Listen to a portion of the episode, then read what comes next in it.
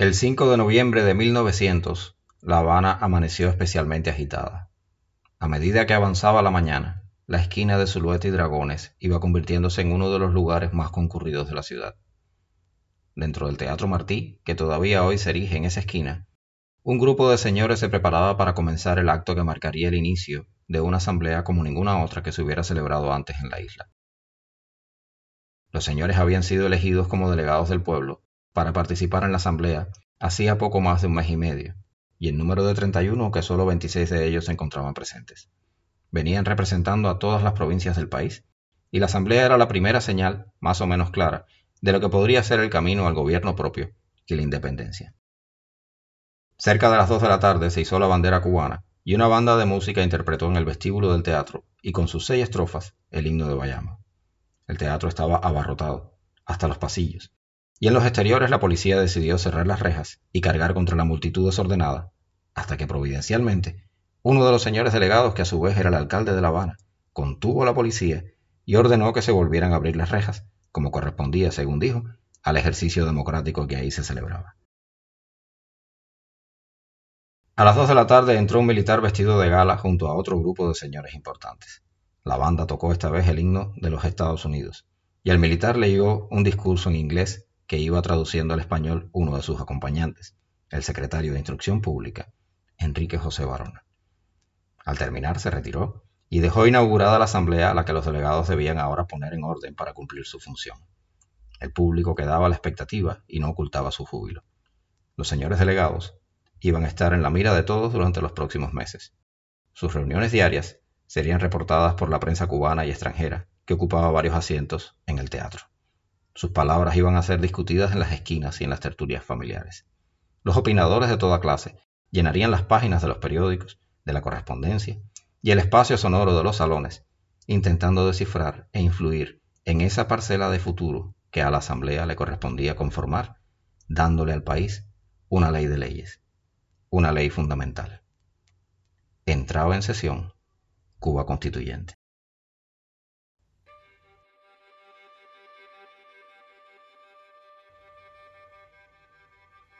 Soy Alen Michel Aguiló y esto es Cuba Constituyente 1901, un podcast que pretende seguir los debates de las asambleas constituyentes de la República y abordar aspectos de la historia cubana, y especialmente la historia de sus instituciones jurídicas y de su derecho.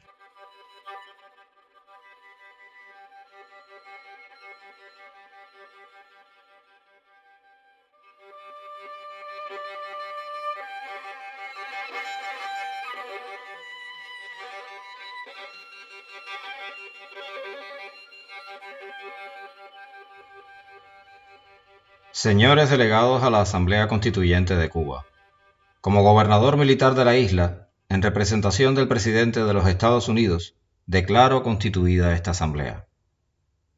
Será vuestro deber, en primer término, redactar y adoptar una constitución para Cuba, y una vez terminada esta, formular cuáles deben ser, a vuestro juicio, las relaciones entre Cuba y los Estados Unidos. Esa constitución debe ser capaz de asegurar un gobierno estable, ordenado y libre. Cuando hayáis formulado las relaciones que a vuestro juicio deben existir entre Cuba y los Estados Unidos, el gobierno de los Estados Unidos adoptará, sin duda alguna, las medidas que conduzcan por su parte a un acuerdo final y autorizado entre los pueblos de ambos países a fin de promover el fomento de sus intereses comunes. Todos los amigos de Cuba seguirán con ahínco vuestras deliberaciones deseando ardientemente que lleguéis a resolver continuo y que por la dignidad, compostura personal y cuerdo espíritu conservador que caracterizan vuestros actos, se patentice la aptitud del pueblo cubano para el gobierno representativo.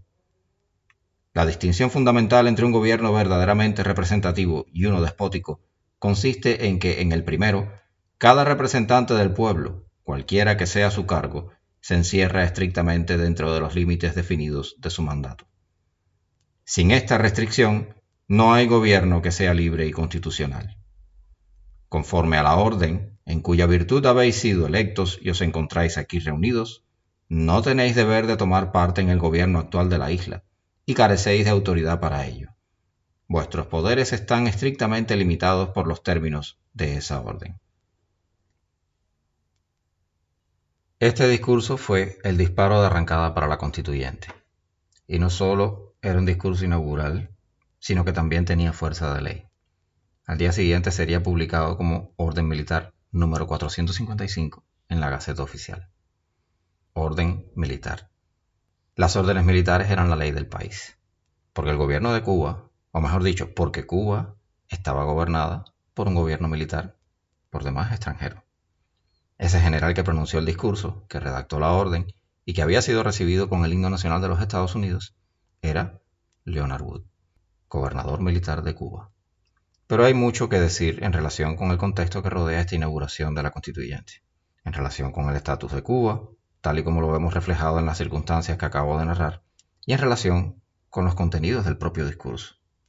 Habría que preguntarse quién era Leonard Wood, por qué había un gobierno militar extranjero en Cuba, qué significan esos aspectos mencionados en el discurso, y muchas preguntas más nos podremos hacer en este momento. Y por supuesto que trataremos de dedicar estos primeros episodios del podcast a responder esas preguntas. Primero, ¿por qué hay un gobierno militar extranjero en Cuba? Esta pregunta probablemente muy pocos no, la, no conozcan su respuesta, pero de todas formas tengo la obligación de responderle aquí. Hay que recordar que en 1895 el independentismo cubano logró levantar buena parte del país para desatar la que sería conocida como Guerra del 95 contra el gobierno español, con el objetivo de alcanzar el establecimiento en la isla de un gobierno independiente. La guerra pudo extenderse prácticamente a todo el territorio de la colonia, y en un momento determinado, los Estados Unidos, que hasta ese momento habían sido espectadores interesados, decidieron declarar la guerra a España y enviar una fuerza militar a la isla para expulsar a las tropas españolas. Más adelante abordaré algunos aspectos de este asunto con más detalle, pero por ahora basta decir que los estadounidenses tuvieron éxito y el gobierno español se sentó a la mesa de negociaciones para firmar un tratado de paz conocido como Tratado de París, en el que se dieron a los Estados Unidos la posesión sobre sus colonias de Filipinas, Guam, Puerto Rico, y además se dieron la isla de Cuba, con un estatus diferente, pero no del todo claro. El Tratado de París va a ser analizado también en uno de los capítulos introductorios que vamos a ir haciendo a lo largo de las próximas semanas. Ahora, esto significó que los Estados Unidos asumieron el gobierno de la isla. La intención era que se tratara de un gobierno provisional hasta que se tomara una decisión respecto al futuro estatus de la antigua colonia. Un estatus que se suponía diferente al de las demás colonias españolas cedidas, es decir, Puerto Rico, Filipinas y Guam, y que se esperaba, teniendo en cuenta las declaraciones del propio gobierno de los Estados Unidos anteriores a la guerra, y que también abordaré más adelante, se esperaba que fuera un gobierno cubano independiente. Pero hay que recordar que el Tratado de París era ambiguo al respecto y por lo tanto, entre, un estatus colonial puro y duro y la independencia plena y absoluta, había un abanico de posibilidades, de manera que la independencia de ningún modo estaba garantizada, por más que hubiera declaraciones al respecto desde el gobierno de los Estados Unidos. Eso sí, el mantenimiento del gobierno militar era una señal clara de que el estatus futuro de Cuba iba a ser diferente al de los demás territorios adquiridos. Por ejemplo, el 1 de mayo de 1900 entró en vigor la Ley Foraker, también conocida como Ley Orgánica de 1900, una ley firmada por William McKinley, presidente de los Estados Unidos, el 12 de abril, y que hacía desaparecer el gobierno militar que había gobernado Puerto Rico desde 1899 de forma similar al gobierno militar que existía en Cuba y sustituía a este gobierno por un gobierno civil, pero encabezado por un gobernador que sería designado por el presidente de los Estados Unidos previa consulta al Senado de los Estados Unidos. De manera que la posibilidad del gobierno propio o del autogobierno para Puerto Rico lo que hacía era alejarse con el establecimiento de este gobierno civil.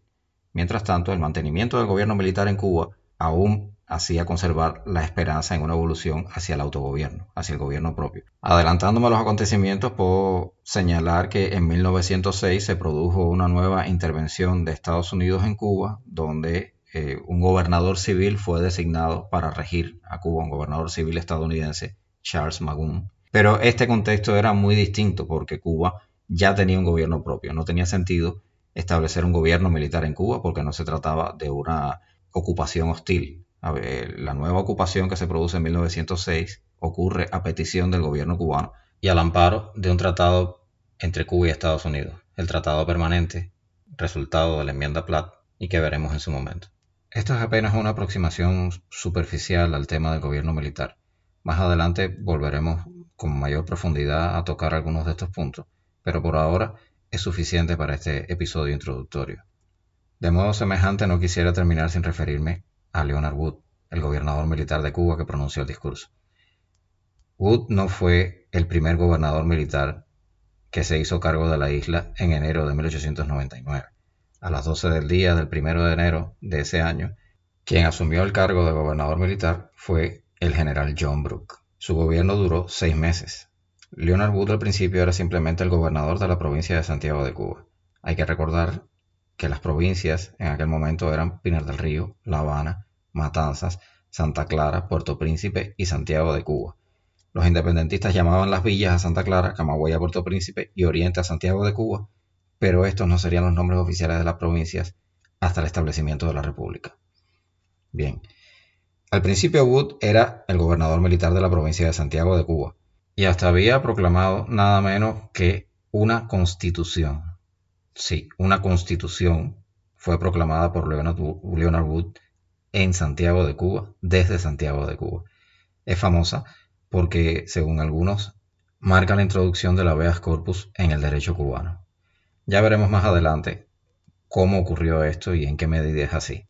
Pero por lo pronto, bueno, sabemos que Wood era el gobernador militar de Santiago de Cuba y a mediados de 1899 es designado gobernador de toda la isla. ¿De dónde provenía Leonard Wood? Bueno, Wood era médico militar. Había sido médico personal nada menos que del presidente William McKinley, presidente de los Estados Unidos, y era amigo cercano del secretario asistente de la Marina, Teodoro Roosevelt. Roosevelt, al estallar la guerra con España, renunció a su cargo y creó un cuerpo de voluntarios llamado Rough Riders que se hizo célebre por su participación en la guerra en el oriente de Cuba.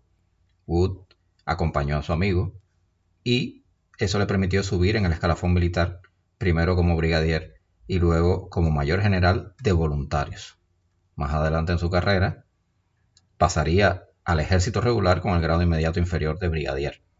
Pero mientras la mayor parte del tiempo que estuvo como gobernador militar de Cuba fue mayor general de voluntarios.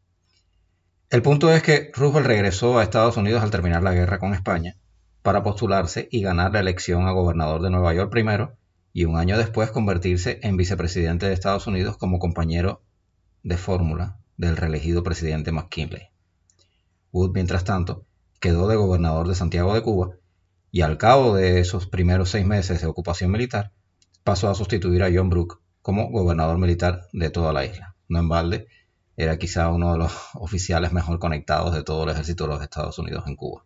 Es necesario hablar acerca de las políticas desarrolladas por estos dos gobiernos militares, el de Brooke y el de Wood, en Cuba, pero eso es un tema para un episodio aparte. Por lo pronto, sobre Wood hay que decir que siendo médico, sus mayores logros estuvieron relacionados con la, eh, las mejoría de las condiciones sanitarias de la isla. Campañas de higienización para tratar de, eh, disminuir la incidencia de enfermedades epidémicas, sobre todo la, fiebre amarilla, fueron bastante exitosas. Y del éxito de estas campañas dependía, claro, eh, en gran medida el comercio que existiría y que ya existía entre los puertos del sur de los Estados Unidos y los puertos cubanos. También podríamos hablar de las políticas educativas del gobierno interventor y de muchas más cosas, pero ahora solo me interesa referirme a un aspecto particular de Leonard Wood. Leonard Wood estaba convencido de que los cubanos carecían en gran medida de la capacidad de gobernarse por sí mismos. Para Leonard Wood, lo mejor a lo que podrían aspirar a los cubanos era un gobierno tutelado, sino eh, totalmente controlado desde el extranjero. Al menos eso es lo que se percibe en las comunicaciones eh, de Wood hacia su inmediato superior, el secretario de la guerra, Elihu Root, figura de la cual también vamos a estar hablando en numerosas ocasiones porque como secretario de la guerra y luego como secretario de Estado durante el gobierno de Teodoro Roosevelt va a ser una figura importante en el diseño de, las políticas estadounidenses hacia, ese, hacia esas nuevas posesiones adquiridas y también el diseño de la política hacia Cuba. Incluso eh, tuvo un rol protagónico en la redacción y la implementación de la, de, la enmienda Platt. Llegados a este punto, me gustaría entonces recapitular eh, el discurso inaugural de, Leonard Wood que escuchamos al principio del episodio.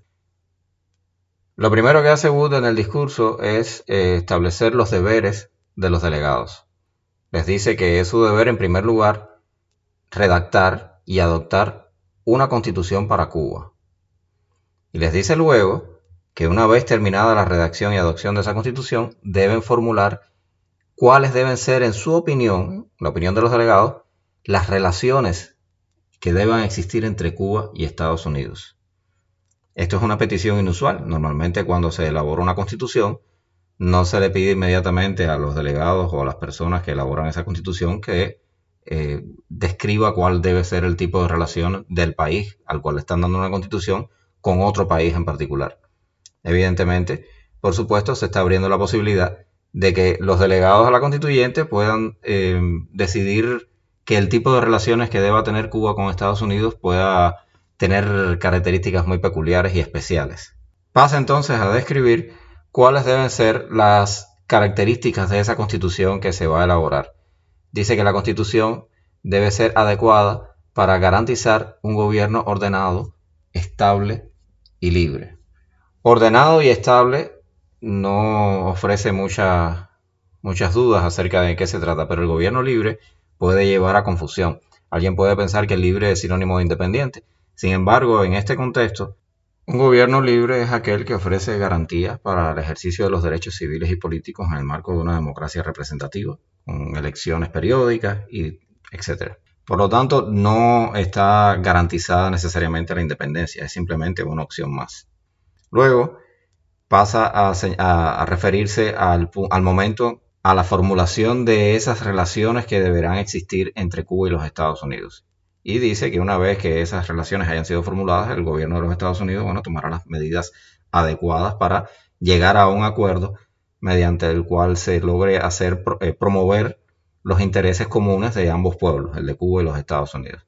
Por supuesto que eh, cualquier eh, lo que a lo que apunta este párrafo es a la necesidad de un futuro tratado o acuerdo de cualquier índole que vaya a ser entre la eh, entidad soberana que se cree en Cuba a partir de esta constitución y la entidad soberana estadounidense.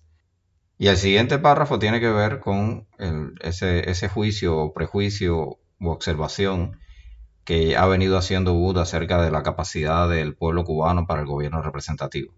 Porque dice, comienza diciendo que bueno, que todos los amigos de Cuba van a seguir las deliberaciones con el más profundo interés, Habla también acerca del deseo a que se lleguen a conclusiones justas y a que por la dignidad, la compostura personal, que es como traduce Varona self-restraint, y eh, el sabio espíritu conservador, que debe caracterizar los procedimientos de los delegados, pues que por esos medios se demuestre que el pueblo cubano está apto para el gobierno representativo.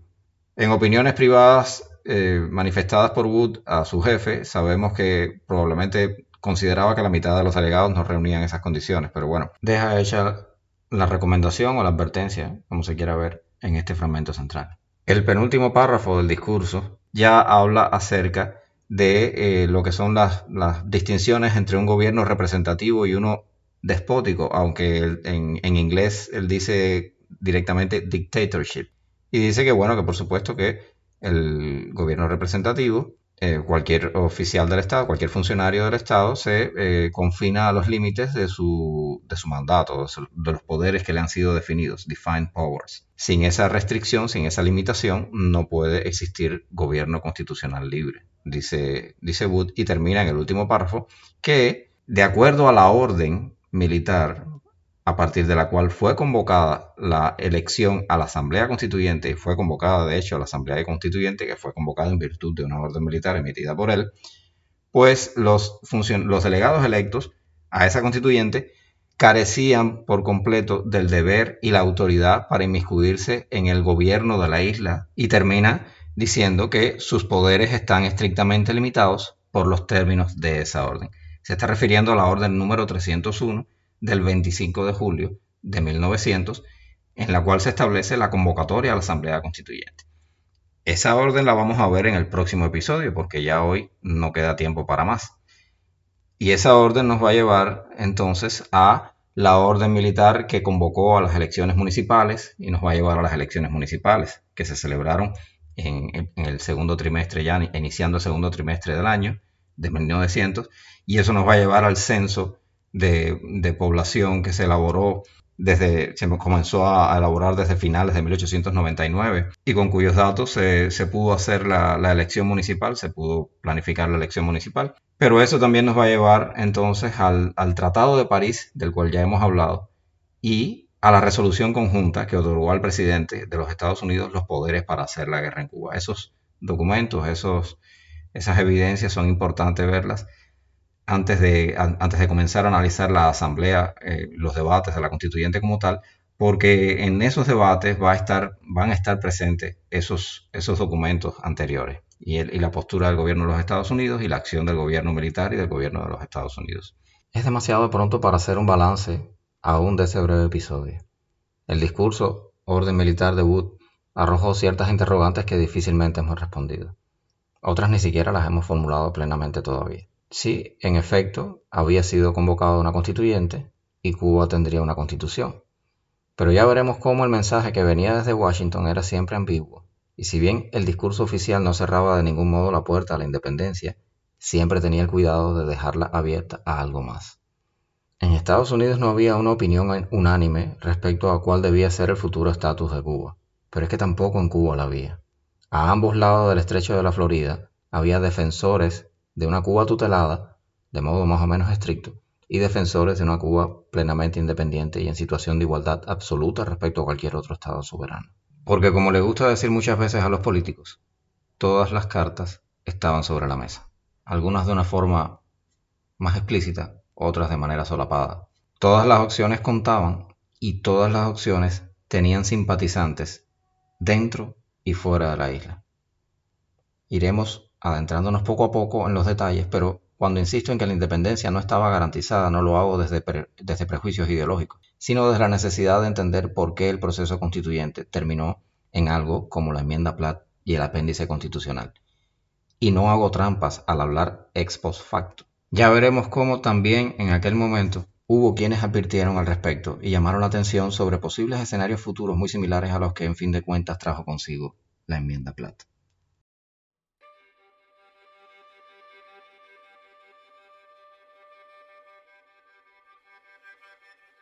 Entonces, llegados a este punto, creo que ya es la hora reglamentaria y la sesión debe terminar.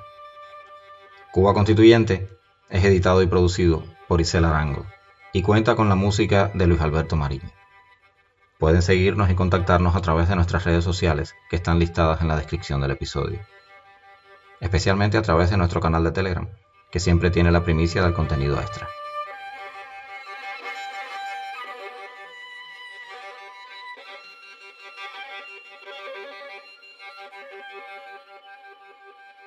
Queremos llevar a ustedes los debates de las tres constituyentes cubanas de la República. Esto es Cuba Constituyente 1901.